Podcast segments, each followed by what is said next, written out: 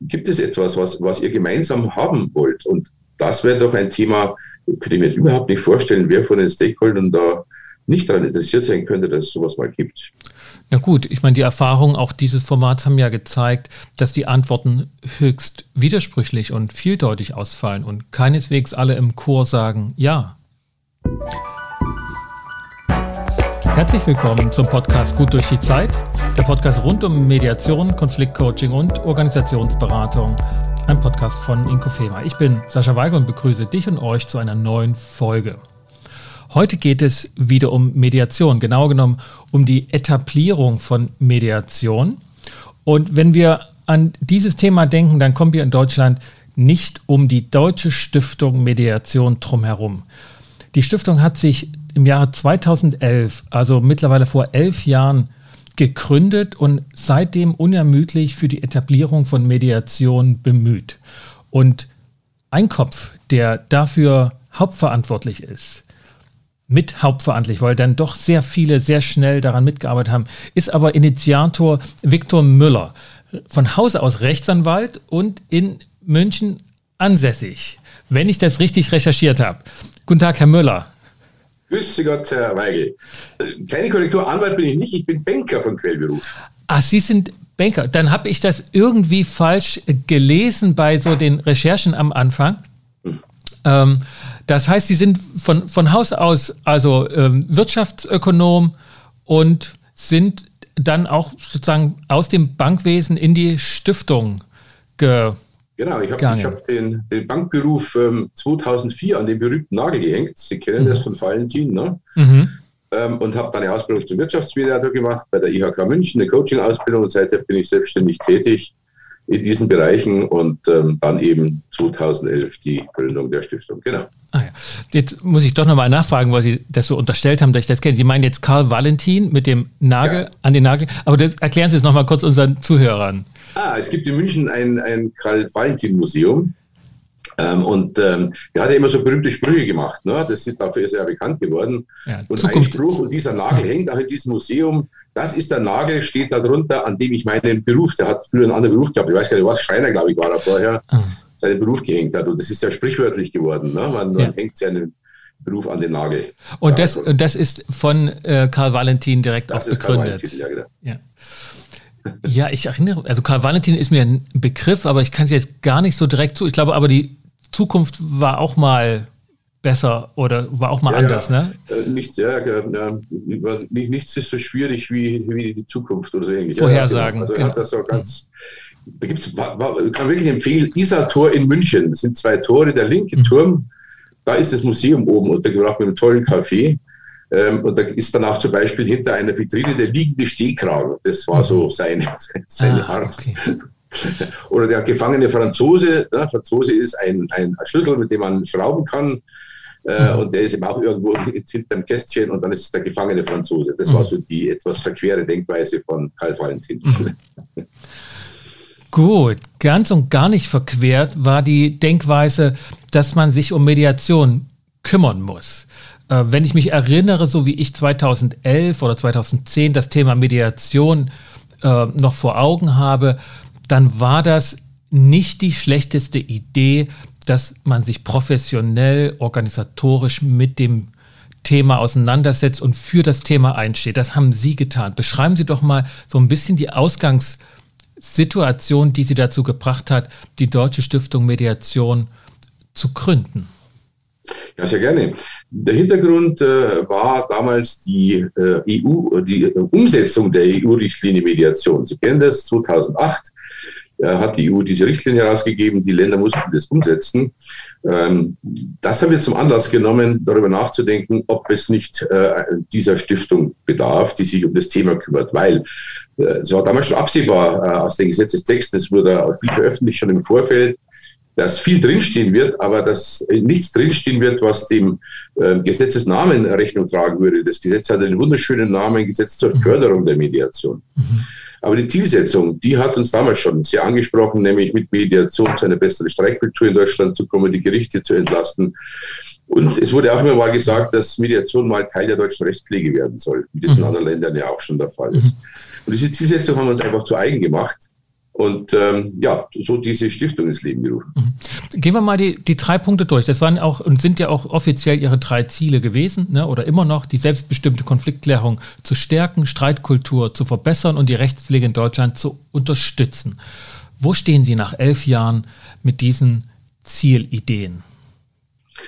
Ja, also was das Thema Bekanntheit angeht, da denke ich, haben wir äh, alle miteinander. Das ist jetzt nicht nur natürlich auf die Stiftungsarbeit begrenzt, ähm, aber doch durchaus Fortschritte gemacht. Wir haben im letzten Jahr zum Zehnjährigen eine ähm, Unvertest äh, DIMAP-Umfrage repräsentativ in Deutschland wiederholen lassen. Wir haben die zum Start gemacht als Nullmessung zur Bekanntheit von Mediation. Und das wichtigste Ergebnis war vor jetzt dann einem Jahr, ähm, dass 26 Prozent der erwachsenen Deutschen wussten, was Mediation ist. Also 36 Prozent. 26 Prozent waren es vor zehn Jahren oder jetzt elf Jahren. Also es geht weiter. Äh, manch einem fällt vielleicht auf die Diskrepanz zu den Ergebnissen, die der Roland Rechtsreport veröffentlicht. Mhm. Der ist ja bei einer Bekanntheit von 80, 70 Prozent, ja. sowas mhm. in der Gegend. Da muss man allerdings dazu wissen, dass der Hauptgrund im Unterschied darin liegt, dass äh, leider, sage ich immer gerne dazu, der Roland Rechtsreport über Schlichtung und Mediation in einem abfragt. Mhm. Ähm, und Schlichtung ist natürlich äh, bei der Bevölkerung hinreichend bekannt, allein durch die Tarifkonflikte, die es immer wieder gibt und die mit Schlichtung geregelt werden. Mhm. Insofern sind diese beiden Zahlen äh, nicht wirklich vergleichbar. Das muss man einfach sehen bei der mhm. Gelegenheit. Also das würde bedeuten, aus Ihrer Perspektive, wenn Sie Dinge nebeneinander legen, ist Schlichtung das bekanntere Verfahren und Mediation noch nicht so bekannt, wie es ja. Ja. mit 78 Prozent, das wären ja, ja. schon wirklich ähm, enorme ähm, schön, Bekanntheitsgrade. Mhm. Wie sieht es aus bei dem Thema Unterstützung der Rechtspflege. Also gehen wir mal sozusagen diesen, diesen einzelnen Aspekten durch. Wir haben ja noch dann auch die, die Anwendung von Mediation, die Anwendungszahlen, aber da tasten wir uns mal langsam vor. Ähm, in den zehn Jahren hat sich die Rechtspflege und haben, hat sich die Überlastung der Gerichte ja radikal geändert. Es, es, von einer Überlastung ist ja nicht mehr die Rede. Ja, Meint Sie, dass das die Mediation mitbewirkt hat? Also es wäre schön, wenn es so wäre. Ähm, es ist ja tatsächlich so, dass die Fallzahlen äh, über alle Gerichtsinstanzen hinweg ja, ja, man könnte fast sagen, dramatisch gesunken sind, aber es leider keine Erkenntnisse dazu gibt, auch seitens der Gerichte nicht, auch seitens der Länder, mhm. nicht, woran das wirklich liegt. Mhm. Die Vermutung, dass es an Mediation liegt, äh, läge nahe, aber ich denke, äh, da, da gibt es nicht, nicht, wirklich einen Hat sich mit dafür. dem Bericht 2017 im Grunde genommen ja. zerstoben, genau. diese Hoffnung. Also das, das glaube glaub ich wirklich weniger. Ähm, was, was die, Ihre Frage zur Rechtspflege angeht, da sind wir, glaube ich, nicht wirklich weitergekommen, muss man ganz ehrlich sagen. Mhm. Ähm, es ist ja so, dass, äh, Sie kennen das ja alle, nach dem Mediationsgesetz äh, ja wir von Güterichterverfahren sprechen, das an den Gerichten nach wie vor stattfindet. Das ist ja wunderbar und okay, so finde ich. Mhm. Vorher hieß es, war es die gerichtsinterne Mediation. Das heißt, wir haben hier immer noch auch diese Dualität, äh, dass man, wenn man schon bei Gericht ist, falls der verhandelnde, streitverhandelnde Richter meint, es könnte ein Fall für Mediation sein, dass der mit Zustimmung der Parteien verweisen kann an den Kollegen Güterichter, der dann eben ein Güterichterverfahren macht und dieser Güterichter darf ja alle Verfahrensmöglichkeiten machen, nicht nur, aber eben auch Mediation. Das läuft auch und interessanterweise ist das der einzige Bereich, in dem es auch tatsächlich ähm, Statistiken gibt. Mhm. Äh, viele Landgerichte zum Beispiel veröffentlichen jedes Jahr, wie viele Fälle sie hatten. Und das ist ein bisschen zu beklagen, dass wir äh, umgekehrt im, im eigentlich klassischen Mediationsbereich äh, gibt es null Statistik. Ja. Es gibt äh, aus 2017 mal diese, diese Evaluierung aus dem Bericht Speyer, mal kurz gesagt. Ähm, es gibt da und dort immer wieder so Kleinigkeiten, aber es gibt keine bundesweite Statistik. Ja. Etwas übrigens, was wir schon vor elf Jahren auch beim Bundesjustizministerium, als das Gesetz entstehen war, angeregt haben, ob wir nicht noch einen kleinen Paragraphen. Das heißt, Sie beklagen auch, dass es zu Mediation als vertrauliches und damit auch schon geheimes Verfahren praktisch keine Zahlen gibt und damit auch keine Beobachtbarkeiten von äh, ja, Professionalisierungswilligen von der Gesellschaft, die das sehen können, das Verfahren, ja. was da geschieht. Ähm, gibt es dazu Ansätze, wie das gelöst werden kann, beziehungsweise verändert wird, die einfach noch nicht in den zehn Jahren gefruchtet haben? Ja, also wenn man etwas macht, äh, dann ist aus unserer Sicht das einzige Richtige, man macht eine Bundesstatistik. Und für eine Bundesstatistik bedarf es, wenn das Statistische Bundesamt tätig werden soll, bedarf es eines Bundesgesetzes tatsächlich. Mhm. Äh, also hier wäre auch, und das war ja auch mal ganz am Rande mal ein kleiner, kleiner Punkt, auch bei den Diskussionen letztes Jahr mit dem Bundesjustizministerium, diese Online-Veranstaltung, mhm. aber ist dann auch schnell wieder weggekommen, ähm, dass man da mal einen Anlauf nimmt und sagt, fangt halt einfach mal an. Äh, klar ist, es, es gibt dann immer die sagen, ja, was ist dann eine Mediation und, und, und so weiter, Anonymisierung, aber ich denke, das kann man alles in den Griff kriegen. Mhm. Ähm, aber es müsste halt mal einfach gestaltet werden, weil alles andere wäre ein Privatinitiativ, wo man freiwillig hineinmelden kann, mhm. die aber nie diese Qualität erreichen können, als wenn es eine Art Meldepflicht gibt. Wo, wo, ist, wo ist das Problem? Die ganze deutsche Wirtschaft muss äh, Meldungen abgeben. Oh ja, ich glaube, in die Tasche rein. äh, nee, aber könnte man, nicht, könnte man nicht kleiner sozusagen anfangen, dass man sagt, ähm, die Bundesverbände kümmern sich darum, die, die Bundesanwaltskammern kümmern sich darum bei den Anwaltsmediatoren, dass also die schon vorhandenen Organisationen, ähm, die Mediatoren vereinigen, dass die die Notwendigkeit sehen und das beginnen. Ja, ähm, da würde ich ganz gerne ähm, einwenden, wir haben leider ähm, in der, im Mediationsbereich in Deutschland einen, äh, im, im, im Gewerkschaftsbereich würde man sagen, einen sehr niedrigen Organisationsgrad. Mhm. Also wir wissen, es gibt ungefähr 11.000 ausgebildete Anwälte, das weiß man. Das, die müssen sich auch irgendwo, ne, ja. das ist nachvollziehbar. Die sind in Anwaltskammern ähm, organisiert, ne, ja, ne, verkammerte. Genau. Ja. Ähm, aber äh, alles, was äh, nicht anwaltlich als Mediator, Mediatorin unterwegs ist, ist nicht wirklich erfasst, weil die, die Verbände, die drei größeren B-Verbände und die D-Verbände äh, haben zusammen vielleicht gerade mal 5000 äh, Mediatorinnen als Mitglieder. Ne, der Bundesverband Mediation als größter Verband hat so mhm. knapp 3000 meines Wissens. Ja, ähm, mhm. So, aber es gibt in Deutschland, und da geht es dann schon wieder los, es gibt in Deutschland, wenn man andere Veröffentlichungen anschaut, wahrscheinlich 20, 30.000 und mehr äh, ausgebildete Mediatoren. Nur, da meine ich jetzt nur die, die auch damit am Markt sind. Es gibt noch sehr viel mehr Mediatorinnen, die gar nicht am Markt sind, die die Ausbildung gemacht haben. Sie, ähm, Sie meinen 20.000 äh, Mediatoren sind am Markt als Mediatoren zur Verfügung? aber natürlich nicht nur, sondern add-on. Ja. Das sind die Trainer, das sind die Coaches, ja. das sind die Interim-Manager, das sind mhm. alle möglichen anderen Quellberufe, die selbstständig unterwegs sind, aber eben auch Mediation ins Portfolio aufgenommen haben und da auch sehr mhm. viel gerne weitermachen würden wenn es denn auch wirklich schon eine Nachfrage gäbe. Das ist ja genau, genau dieses Dilemma. Äh, Sie haben das ja schon mal aus der anderen Sicht ja mhm. dankenswerterweise sehr, sehr intensiv beleuchtet und da waren auch sehr gute äh, konkrete Ansätze drin. Ne? Stichwort Marketing für Mediatoren. Ja, da kommen wir auch noch kommen wir auch zurück. Das ist ja auch ein Teil bei Ihnen. Aber ich meine, das wäre doch erst einmal auch ein, ein gangbarer Weg. Ich meine, ehe man ein Bundesgesetz initiiert ähm, und das als ne, aus einer Privatinitiative ähm, muss man schon sagen, es gibt leichtere Lebensaufgaben.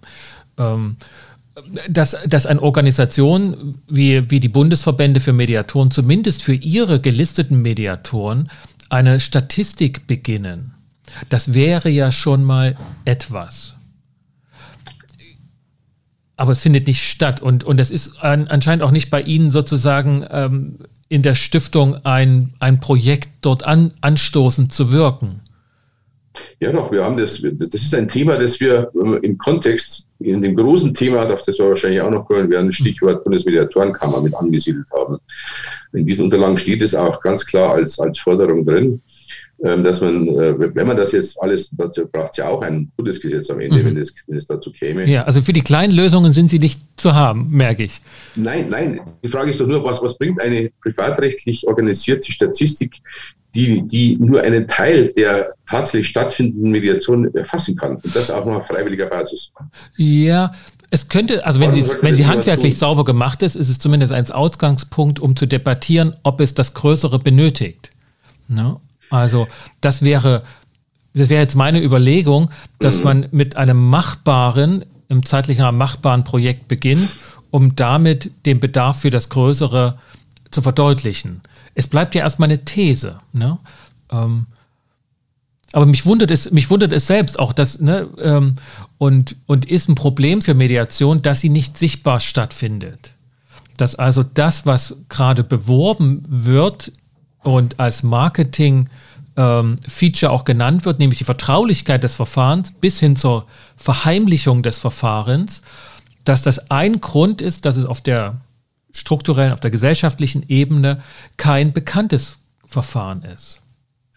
Ja, aber was würde jetzt wirklich dagegen sprechen, wenn eine Initiative für eine solche Bundesstatistik äh, eben nicht nur von, von der Stiftung, sondern von allen anderen Stakeholdern, die alle dieselben Interessen haben müssten. Ja. Die Versicherungswirtschaft, die, die sagt, äh, wir würden uns sehr viel leichter tun, wenn wir den Versicherten sagen könnten, ja. das ist nicht ein Verfahren, das, das irgendwann mal so ein bisschen stattfindet, sondern das findet ja statt. Das ist ja das, das Thema, ist ja nicht, dass es nicht stattfindet, sondern das Thema ist, dass es aus gutem Grunde auch nicht sichtbar ist erstmal. Das ist ja der große Vorteil, wie wir alle wissen, der Mediation. Mhm. Äh, und auch danach sind, wir versuchen auch immer wieder zum Beispiel mit Interviews mit Leuten ins Gespräch zu kommen, um das dann darstellen zu können. Auch danach sind viele Medianten verständlicherweise nicht bereit, sich zu offenbaren, zu sagen, jawohl, wir haben unseren Konflikt so und so gelöst. Ja, Aber ich denke, es wäre ein hilfreiches Instrument für alle. Ja, sagen, dagegen, dagegen spricht gar nichts, glaube ich. Dagegen spricht gar nichts. Nur die okay. Praktikabilität, dass alle erstmal zusammenkommen, ist sozusagen sehr voraussetzungsreich. Äh, gerade in einem, wie ich es schon auch wahrnehme, hochkompetitiven Bereich. Also das ist nun mal in, wie in jedem äh, marktlich organisierten ähm, Bereich auch, wo Einzelpersonen agieren und das mit dem Thema Sichtbarkeit und Aufmerksamkeit generieren zu müssen, ein hochkompetitiver Bereich. Und wenn man dort alle an einen Tisch bekommt, um dann für alle etwas zu machen, das klingt zwar logisch, ist praktisch, aber häufig mit riesigen Steinen im Weg belegt. Mhm. Also daher, dagegen spricht an sich gar nichts, glaube ich. Aber ich könnte mir vorstellen, dieses Format, das die Frau Dr. Tole Sie waren ja auch dabei, ähm, letztes Jahr wirklich mhm. ja dankenswerterweise ins Leben gerufen hat und dass erstmal, erstmal eine Ruhe ja da ist. Aber das wäre doch das genau richtige Format. Ähm, ein, ein, ein, Justizministerium, das, das, das organisiert und damit äh, irgendwelche Eigeninteressen, die, die da immer vielleicht dann im, im, Raum sind, gar nicht erst hochkommen lässt und sagt, ist das ein Thema, an dem ihr Stakeholder, und das war ja immer auch der, der Grund mhm. für diese Veranstaltungen, gibt es etwas, was, was ihr gemeinsam haben wollt? Und das wäre doch ein Thema, könnte ich mir jetzt überhaupt nicht vorstellen, wer von den Stakeholdern da nicht daran interessiert sein könnte, dass es sowas mal gibt. Ja gut, ich meine, die Erfahrungen auch dieses Formats haben ja gezeigt, dass die Antworten höchst widersprüchlich und vieldeutig ausfallen und keineswegs alle im Chor sagen ja. Also, gut, aber da ging es ja wirklich um, um, andere, um andere Themen, ja. wo man wirklich auch ganz unterschiedliche Meinungen sein kann, ob es Ausbildungsinhalte sind, ob es der, der 253 ZPO war mhm. und, und, und. Aber eine Statistik, das ist doch etwas, was über allem, wenn ich so sagen kann, schwebt. Äh, da kann ich mir jetzt überhaupt nicht vorstellen, wer da was dagegen haben könnte. Im Gegenteil, es muss doch wirklich jeder ein hohes Interesse haben, ähm, ja. Das würde das Thema auch voranbringen. Ja, das, das auf der Ebene dagegen sein oder nicht dagegen sein, ist das, glaube ich, kein, keine Frage. Okay. Aber die Durchführung, wenn ich jetzt mal den, wir hatten es schon angesprochen, 2017, den Bericht, den Evaluationsbericht zur Mediation nehme, dann steckte dort auch der Teufel im Detail und es ging mehr um die Methodik dieses Evaluationsberichts in der Diskussion, denn als knallhartes Feedback es annehmen zu können. Mhm, richtig. Also dort wird ja. dann schon deutlich, dass die Statistik ähm, wie sie angefertigt wird, zwischen, also dort, dort werden die unterschiedlichen Interessen dann bearbeitet. Ja, aber wenn man das in die Hände eines statistischen Bundesamtes legt, da sitzen ja Experten, die machen Statistiken ja nun schon seit, hätte ich jetzt fast gesagt, seit hunderten von ja. Jahren. Ne? Also mhm. zumindest in der, in, der, in der Kompetenz, wenn man das zusammennimmt. So, und warum sollen die nicht schaffen, aus deren äh, unabhängigen Sicht eine Statistik aufzubauen, die muss ja auch nicht von Anfang an äh, fürchterlich vielschichtig sein. Da würden ja, würden ja ein paar Basisthemen schon mal uns weiterhelfen. Ne? Die kann man ja auch weiter ausbauen. Ja, ähm, aber, also un, unter uns, unter uns glaube ich, ähm, ähm, eine solche Statistik ist ja dann auch ein Feedback für äh, Mediatoren. Und ich ja. glaube schon, dass das wie immer in Feedback-Prozessen ähm, nicht ganz einfach wäre für Beteiligten, das anzunehmen. Okay. Und ich denke, dass dort dann schon ähm, die Punkte sind, die dazu, also die das erklären, weshalb das nicht zustande kommt, weshalb da mhm. nicht gemeinsam dran gearbeitet wird. Mhm. Ähm, so schade das ist, aber ich glaube, dass, ähm, das ist eine, eine Form, also eine Realität, ja. die stattfindet. Ja. Herr Müller, aber Sie haben natürlich in den zehn Jahren, wo Sie Mediation bekannt machen wollten und bekannt gemacht haben, mitbekannt gemacht haben, Erfahrungen gesammelt, wie Menschen darauf reagieren, auf diese Idee, eigenverantwortlich die Entscheidung zu suchen, aber nicht allein, sondern mit Hilfe eines Dritten, der aber spätestens im zweiten Satz sagt, ich werde nicht die Lösung bringen. Welche Erfahrungen haben Sie da gemacht? Was können Mediatoren aus ihren Erfahrungen lernen und mitnehmen, wenn sie sich und ihre Arbeit bewerben wollen? Ja, da, da, muss ich möglicherweise ein bisschen, äh, Sie ein bisschen enttäuschen mit der Antwort, weil wir uns bewusst äh, in der Stiftung einen reinen Infoauftrag gegeben haben. Mhm. Äh, und weil wir uns den gegeben haben und ähm, ja auch deshalb äh, auch gemeinnützig anerkannt sind, ähm, äh, beschränken wir uns wirklich auch tatsächlich darauf. Das heißt, Beispiel, wir haben eine sehr große Wanderausstellung Sie kennen sie vielleicht, ähm, die mhm. heißt ja auch so, weil ich habe sie mir in Leipzig angeguckt, ja. Von, von, Hamburg bis, bis Passau, von Köln bis ja. Chemnitz und so weiter, Berlin, überall glaube, Das ist wirklich lange her, 2012 oder 2013 äh, in Leipzig. Ja, gewesen. genau, stimmt. Also ja, wirklich lange her, ja. Damals mit Sebastian Gemko noch als Justizminister, ja, ähm, genau. der da als Schirmherr war für Mediation, genau. Genau. So, ähm, die, die nutzen wir eben, da nutzen wir Standorte wie Rathäuser, IHK-Eingänge, Banken, Sparkassen und so weiter ähm, um, um die aufzustellen und dann eben begleiten zu lassen von unseren ortsansässigen oder regional ansässigen Ehrenamtlichen. Das heißt, wir kommen mit den Menschen ins Gespräch darüber, dass es das gibt mhm. ähm, und ähm, welche Vorteile das hat und welchen Nutzen das hat. Ähm, und ähm, wir gehen davon aus, dass dann auch nachhaltig äh, klar ist, was es ist und eben dieser berühmte dieser berühmte ähm, ja, Fehleinschätzung, äh, es ist dann doch Meditation, Sie kennen das, das ist nach wie vor ein, ein, ein Riesenthema, eben dann doch nicht stattfindet. Ähm, und da kann ich natürlich berichten, dass, dass wir da auf hohes Interesse stoßen, eben weil es viele gar nicht kannten, mhm. also die erste Information ist und es durchaus auch im Nachgang vertiefende Informationen gibt. Ähm, aber es ist eben nicht so, dass wir da in, in eine Art ähm, äh, Situation wie, in einer Mediation schon, schon kämen, wo man wirklich dann in die Tiefe gehen könnte. Also wir können die, die, die Vorteile herausarbeiten, das tun wir auch. Ähm, aber äh, ein, ein, Rückschluss jetzt daraus, wie die Leute darauf reagieren, jetzt im Sinne von einer konkreten ähm, Situation im Konfliktverhalten, das, das, das kann das auch nicht ergeben. Ne? Das ist woran, sozusagen, woran ähm, messen Sie dann oder, oder merken Ihre Wirksamkeit als Stiftung? Was, was sind dann Indikatoren, wenn es jetzt nicht Leute sind, die dann wieder zurückkommen und sagen, ah ja, ich habe das probiert oder ich habe das erlebt? Nee, nee, äh, das ist nochmal ganz klar. Ähm, wir sind nur für die Medianten da, was wir nicht tun. Wir vermitteln ja keine Mediatoren. Und selbst wenn aus solcher Tätigkeit tatsächlich mal eine Mediation äh, entstünde, äh, würden wir es nicht erfahren und auch nicht erfahren wollen. Stichwort Vertraulichkeit. Mhm. Ähm, woran messen wir es? Das war eine ganz große Frage. Am Anfang habe ich äh, vorhin kurz erwähnt, dass wir diese Nullmessung haben machen lassen. Insgesamt, wo stehen wir? Wobei wir jetzt diese 10% Mehrpunkte äh, uns nicht auf unsere Fahne schreiben, Gottes Willen. Aber wenn man sich diese, diese Auswertung im Detail anschaut, gibt es auch einen weiteren Punkt, ähm, den wir da erfragen äh, ließen, nämlich woraus die Leute ihre Kenntnis haben, was Mediation ist. Und eines dieser Möglichkeiten, die man angeben konnte, war, ähm, aus der Tätigkeit der Deutschen Stiftung Mediation. Und da haben immerhin, ähm, klar, 2011 kam da null raus, alles andere wäre erstaunlich gewesen. Ne? Aber jetzt nach zehn Jahren kam immerhin ein, ein Prozentsatz von zwei Prozent raus. Das klingt jetzt wenig, aber wenn man äh, sieht, die Gesamtgröße sind 60 Millionen, ja. nämlich die, die erwachsenen Deutschen über 18 dann sind es doch, äh, ja, jetzt mal roundabout so, so 1,2, 1,3 Millionen, die wir ja. offensichtlich mhm. wie auch immer erreicht haben. Und das finde ich ist schon durchaus bemerkenswert. Mhm. Eine andere Möglichkeit haben wir tatsächlich nicht, weil wir eben nicht nachfragen können und auch nicht wollen. Mhm. Wer, wer, engagiert sich bei der Deutschen Stiftung für Mediation? Sie haben ja viele freiwilligen ähm, Mitarbeit, organisieren äh, verschiedene Projekte. Ähm, sind das Mediatoren? Sind das ähm, Interessierte oder auch ehemalige Konfliktparteien, die das Verfahren mhm. schätzen gelernt haben?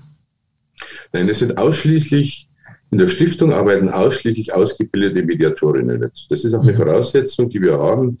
Ähm, wir wollen also eine, eine ja, jetzt sage ich mal, ordentliche Ausbildung äh, haben von den Leuten, die für uns tätig sind. Es gab ja früher, ich glaube, es gibt gar nicht mehr diese Wochenendkurse, äh, äh, na, dann haben die Leute auch angeblich gewusst, was Mediation ist. Also da wollen wir schon auf Qualität setzen. Das ist tatsächlich eine Voraussetzung für die ehrenamtlichen Mitarbeiter. Wir sind eine reine Ehrenamtsorganisation. Also bei uns arbeiten alle, alle Ehrenamtlichen, alle Funktionsträger, ob Stiftungsrat, Vorstand, Justiziar, Steuerberater, Datenschutzbeauftragter und, und, und, und, sind alles Mediatorinnen. Mhm und äh, haben ein hohes Interesse an, mit beizutragen, dass das Thema vorankommt und sind deshalb bereit, einen Teil ihrer Freizeit im Ehrenamt der Stiftung zur Verfügung zu stellen, um den Stiftungsauftrag auch tatsächlich verwirklichen zu können. Mhm. Da sind wir auch stolz drauf, denn diejenigen, die da mitmachen, das sind immerhin momentan knapp 1300 bundesweit, ähm, das eint ja, das verbindet ja auch, ne? nämlich äh, nicht nur überzeugt zu sein von dem Thema Mediation, sondern auch bereit zu sein, ein Stück der Freizeit, und darum geht es, einzusetzen, um das Thema voranzubringen. Und ich denke, das muss man auch tun, das machen ja viele andere auch, in kleineren Organisationen, in regionalen Organisationen, das finden wir auch wunderbar und wir sehen da auch gar keine Konkurrenzsituation, da wo, wo jemand schon war. Wir haben in München zum Beispiel das MZM, Mediationszentrale München, die sehr viel im Schulbereich auch machen. Mhm.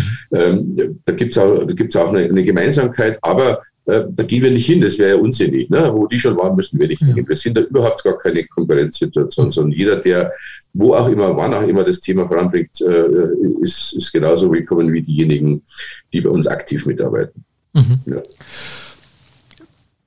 Es geht ja um das Thema Streitkultur verbessern ja. in Ihrem zweiten bzw. dritten Ziel auch. Und ähm, wir sind in einer Situation jetzt wieder gelandet, die wir dachten schon längst überwunden zu haben.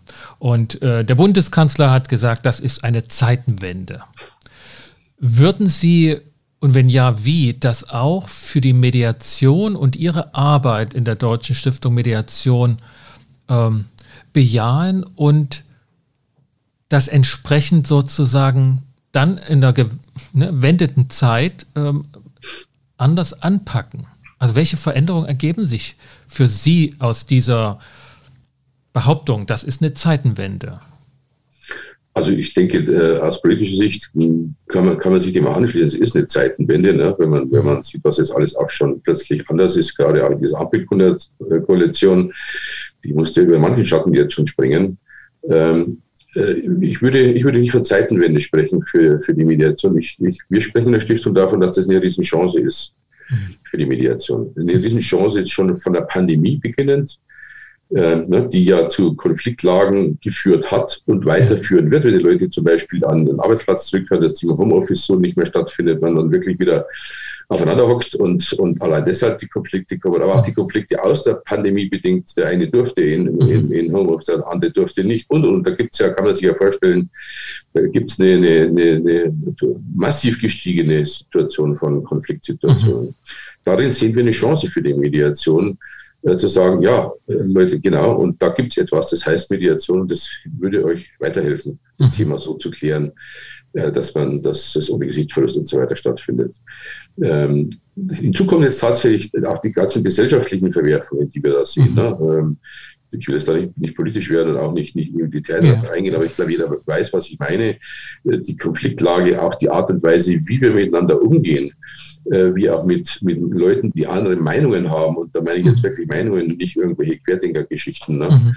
Ähm, das ist schon auch ein ganz wichtiges Thema, wo Mediation ansetzen können sollte und auch unseres Erachtens mhm. müsste. Das großpolitische Thema dazu nimmt, ähm, ja dann umso mehr. Wir haben deshalb ganz aktuell, ich weiß nicht, ob Sie es gesehen haben, ganz aktuell das Thema Friedensmediation jetzt mhm. äh, aufgegriffen. Ja, ich habe das in einem, in einem Blogbeitrag bei Ihnen auf der, auf der Webseite gesehen. Ich, ja. ich hätte jetzt auch nicht so unverfroren gefragt, wenn es mir um die Politik gegangen wäre, weil das einfach schwierig ist. Aber ja. weil das Thema in der Politik Konflikt und Konfliktbearbeitung ist, nämlich in Form eines Krieges. Und das natürlich unser, unser Objekt des, ähm, des Verfahrens ist. Also es, es, ist, es hat so mehr mit uns zu tun und hat gar nicht so sehr die politische Komponente, die aber mit einer Rolle spielen wird, wenn wir jetzt dazu, ähm, ja, das ist ein kriegerischer Ausdruck, ne, dazu Stellung beziehen müssen mhm. als Mediatoren. Ähm, und Sie sagen, Sie haben dort in der Stiftung Mediation das Thema Friedensmediation nochmal in den Vordergrund gerückt.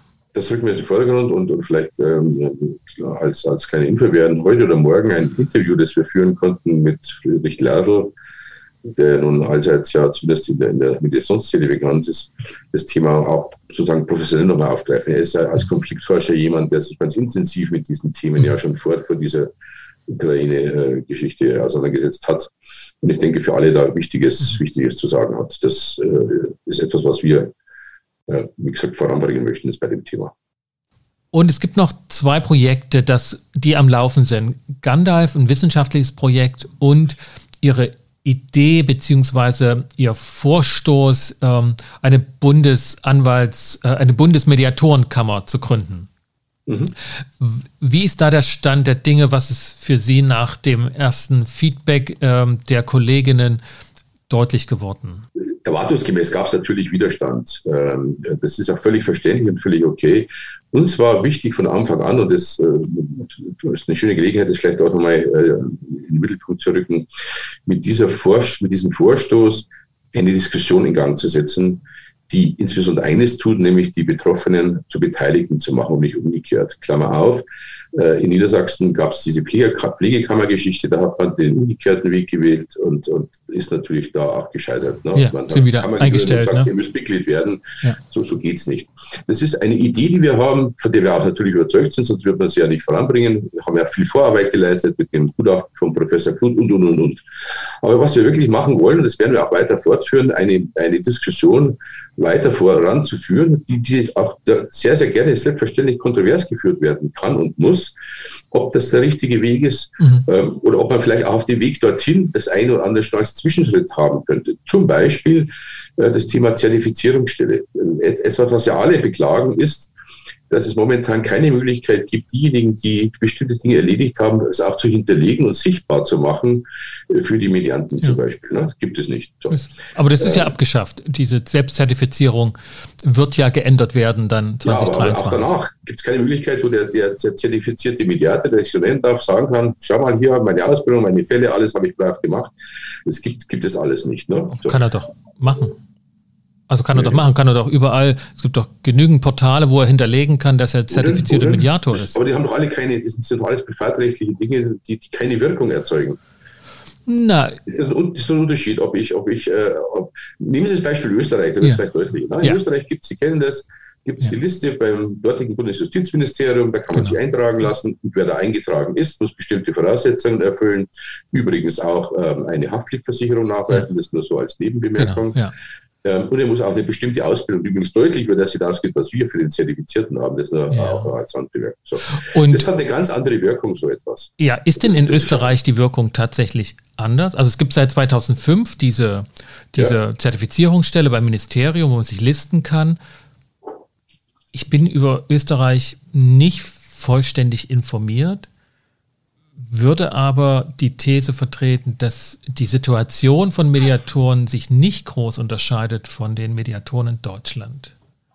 Zu wenig Fälle, zu wenig Anerkennung und Abfragen von Mediation, ob schon es, ähm, ich sage mal wieder so eine, die berühmte Handvoll Mediatoren gibt, bei denen alle auflaufen, die das haben wollen, wenn das auch nicht viele sind.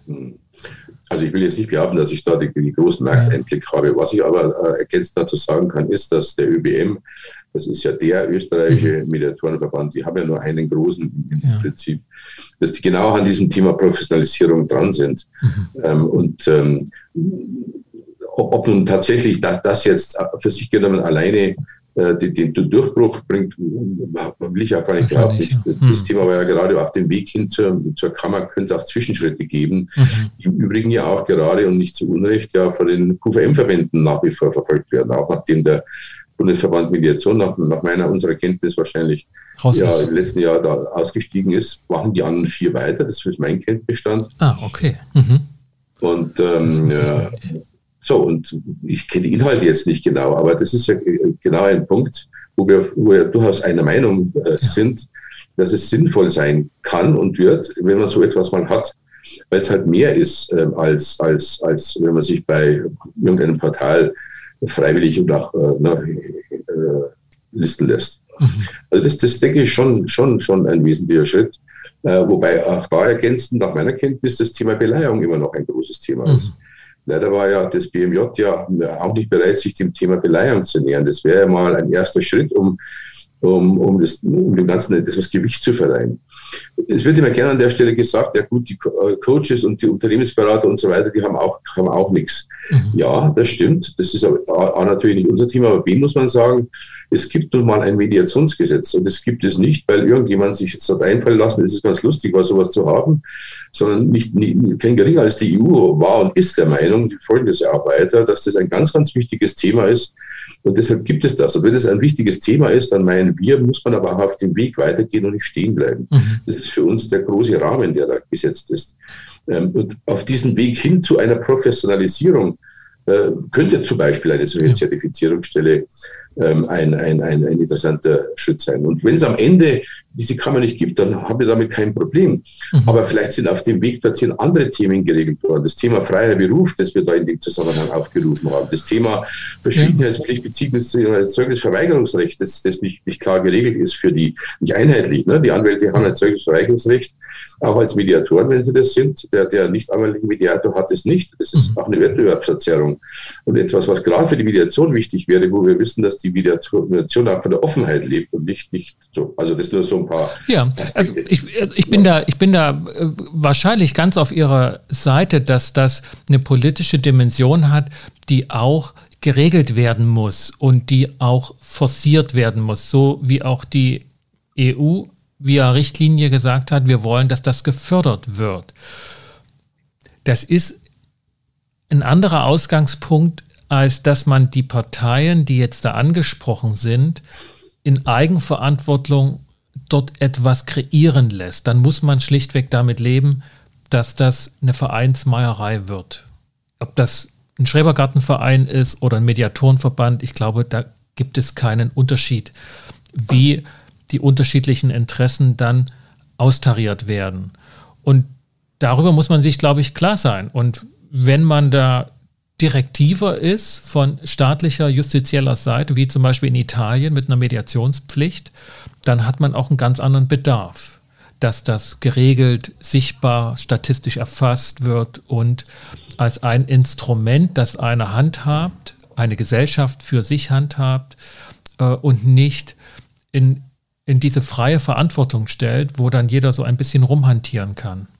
Da würde ich doch ganz gerne widersprechen dürfen. Gerne. Ähm, es, es geht ja darum, ähm, aus der Tätigkeit, aus dem Verfahren, äh, das Gesetz spricht ja von Verfahren, einen wirklichen Beruf zu machen, der als Beruf sichtbar ist. Das ist ja, das steht dahinter, hinter, hinter all dem Ganzen. Mhm. Und es gibt ja Kammern nicht, nicht, nicht, nicht äh, zufällig für alle wichtigen Berufe in Deutschland. Das ist ja kein Zufall. Ob das nun Anwalt ist, ob es. Historisch begründet ja, für die freien Berufe. Von Architekten bis Steuerberater und so weiter. Also alle wichtigen weil es da, weil die Kammern ja für die Berufsaufsicht zum Beispiel ja auch mhm. zuständig sind. Und ähm, ich, ich wüsste nicht, vielleicht bewusst bei den Rechtsanwaltskammern, äh, weil es eine Rechtsanwaltskammer gibt, ist doch kein Rechtsanwalt in seiner Berufsausübung inhaltlich in irgendeiner Weise beeinträchtigt oder vorgeschrieben, sondern es geht doch nur darum, Rahmenbedingungen des Berufs zu setzen, aber doch nicht inhaltlich. Kein, kein Anwalt wird, äh, wird vorgeschrieben, wie er zu beraten hat, was er zu beraten hat, was er alles zu tun hat. Genauso mhm. wenig wird ein Mediator, der mal von hinten her gedacht in einer Kammer ist, in irgendeiner Weise in seiner Tätigkeit beeinträchtigt. Es geht doch nur darum, die Rahmenbedingungen zu bringen. Irgendjemand hat mal das tolle Beispiel gebracht. Es gibt ein Fußballfeld, das ist begrenzt und es gibt Fußballregeln und die gelten, die gelten für alle, ob ich jetzt Profi bin oder ob ich, äh, ob ich äh, Amateur bin oder ob ich nur gelegentlich mal eine Mediation mache, völlig wurscht. Mhm. Aber darum geht es doch, dieses, was man angefangen hat, mit den Mediationskräften stehen zu lassen, sondern weiterzuentwickeln, wie viele andere Dinge auch, die weiterentwickelt werden müssen. Ja. So, und darum geht es doch. Die, die, es geht nur um den Rahmen. Äh, der Vorwurf, den ich immer wieder höre, man möchte die Mediatorentätigkeit in irgendeiner Weise beeinträchtigen, verrechtlichen, das, das ist doch alles nicht, nicht, nicht zutreffend. Äh, naja, ich glaube schon, dass das, also es geht um Verrechtlichung in dem Moment und ich glaube, es gilt einfach zu akzeptieren, dass das Mediatoren in ihrer Vielfalt unterschiedlich sehen. Ob das, ich will das jetzt gar nicht, ich, ich bin da, ich bin da das tatsächlich ja dafür, dass da eine Verregelung und eine Verrechtlichung durchaus sinnvoll ist an der einen oder anderen Stelle. Aber äh, ich akzeptiere oder, oder nehme es zur Kenntnis, dass Kollegen das anders sehen. Ja, ja selbstverständlich. Also Mediation hat eine starke Bewegung, die sich in Abkehr ist vielleicht zu viel gesagt, aber in Abgrenzung zu staatlichen, also staatlichen Maßnahmen sieht. Na, das, da da geht es eher darum, ähm, ne, so wie die Alternative zum Gericht, ähm, ist es für viele auch eine, ein, ein, ein Anti-Verhalten zu staatlich veranlassten gesellschaftlichen äh, Maßnahmen. Ja, aber da sind wir doch wieder bei dem Thema Rechtspflege. Wenn, wenn, wenn Mediation mal Teil der Rechtspflege werden soll. Und dagegen kämpfen einige Mediatoren an. Also, ja, aber andere finden das, finden das äh, auch, auch, der Staat hatte das ja mal, äh, mal, mal im Auge, zu sagen, es gibt eben nicht nur diese staatlich äh, reglementierten oder geregelten ja. Verfahrensmöglichkeiten, sondern in einer hochentwickelten Zivilgesellschaft, wie das so wunderschön heißt, muss man auch das Selbstbestimmte stärken. Und trotzdem braucht das Selbstbestimmte ein paar Rahmenbedingungen, ähm, um, um, um, um die Professionalität mhm. sicherzustellen. Und nicht, wenn der 5.1 im Mediationsgesetz ist ja zwar verständlich, weil es sonst ein Berufsverbot geworden wäre, aber führt natürlich dazu, dass jeder in Deutschland, der lesen und schreiben kann, äh, meine ich immer dazu zufügen zu sollen, der darf Mediation machen, verkürzt gesagt. Und das ja. ist, das gibt es in keinem anderen Beruf. Keiner darf mal nebenher mal so ein bisschen Rechtsanwalt spielen oder keiner darf Arzt spielen. Ähm, mhm. na, äh, warum, warum hat derjenige, der die Mediation haben will, nicht immer einen Anspruch darauf, ähm, auf einen Profi zu treffen und nicht auf einen Amateur. Äh, also ich will die, ich, ne, ich, will, ich bin da gar nicht dagegen zu argumentieren, okay. sondern ich, ich bin erstaunt, dass Sie sich über Widerspruch wundern dazu. Nein, okay, das wäre jetzt missverständlich. Nein. Ja. Nein, ich habe nur noch mal versucht zu, äh, ja. zu, verdeutlichen, dass man den Widerspruch auch auflösen könnte. Aber natürlich kann man nicht alle überzeugen. Das ist ja selbstverständlich ja. so. Ja, das, Genau, das glaube ich ist tatsächlich, ähm, dazu ist die Mediatoren, auch die Historie, wie sich Mediation entwickelt hat, ähm, also aus den unterschiedlichen Strömungen heraus, mehr als verständlich, dass sie sich gegen, ich sage mal so, Vereinnahmungsversuche staatlicherseits äh, wehren. Während natürlich andere Strömungen, äh, Stichwort auch Anwaltsmediatoren, das als selbstverständlich sehen und auch völlig normal empfinden. Mhm. Ähm, und, und diese Auseinandersetzung ist ein handfester Streit zwischen Mediatoren. Und der ist meines Erachtens nicht verwunderlich. Ich würde ganz kurz noch einen Aspekt gerne einführen. Wir sind der Meinung, dass Mediation deutlich mehr ist, eine selbstständige Dienstleistung, mhm. deutlich mehr ist als, als Alternative zu Anwalt und Gericht. Ja. Das, das ist viel zu kurz gehüpft. Und wenn man, wenn man sich dieser, dieser äh, Sichtweise nähert, wird vielleicht noch ein bisschen deutlicher, warum das eine oder andere vielleicht äh, berufsrechtlich auch mal geklärt werden sollte. Ähm, ich denke, das ist ein ganz wichtiger Aspekt. Wir, wir, wir stellen unser Licht da manchmal ein bisschen unter den Scheffel und ähm, es wird oft so getan, als ob das, naja, bevor man zu Anwalt und Gericht geht, macht man halt mal eine Mediation. Ja, das gibt es auch, das ist okay, aber es gibt doch viel, viel mehr, wie wir wissen, was gar nicht justiziabel ist. Ja. Äh, das ganze Thema innerbetriebliche Mediation, das, was, was in Zukunft meines Erachtens eine ganz große äh, Bedeutung noch erlangen wird, äh, das kann ich alles bei, macht auch keinen Sinn bei den Arbeitsgerichten landen. Das, das ist gar nicht die Alternative. Ne?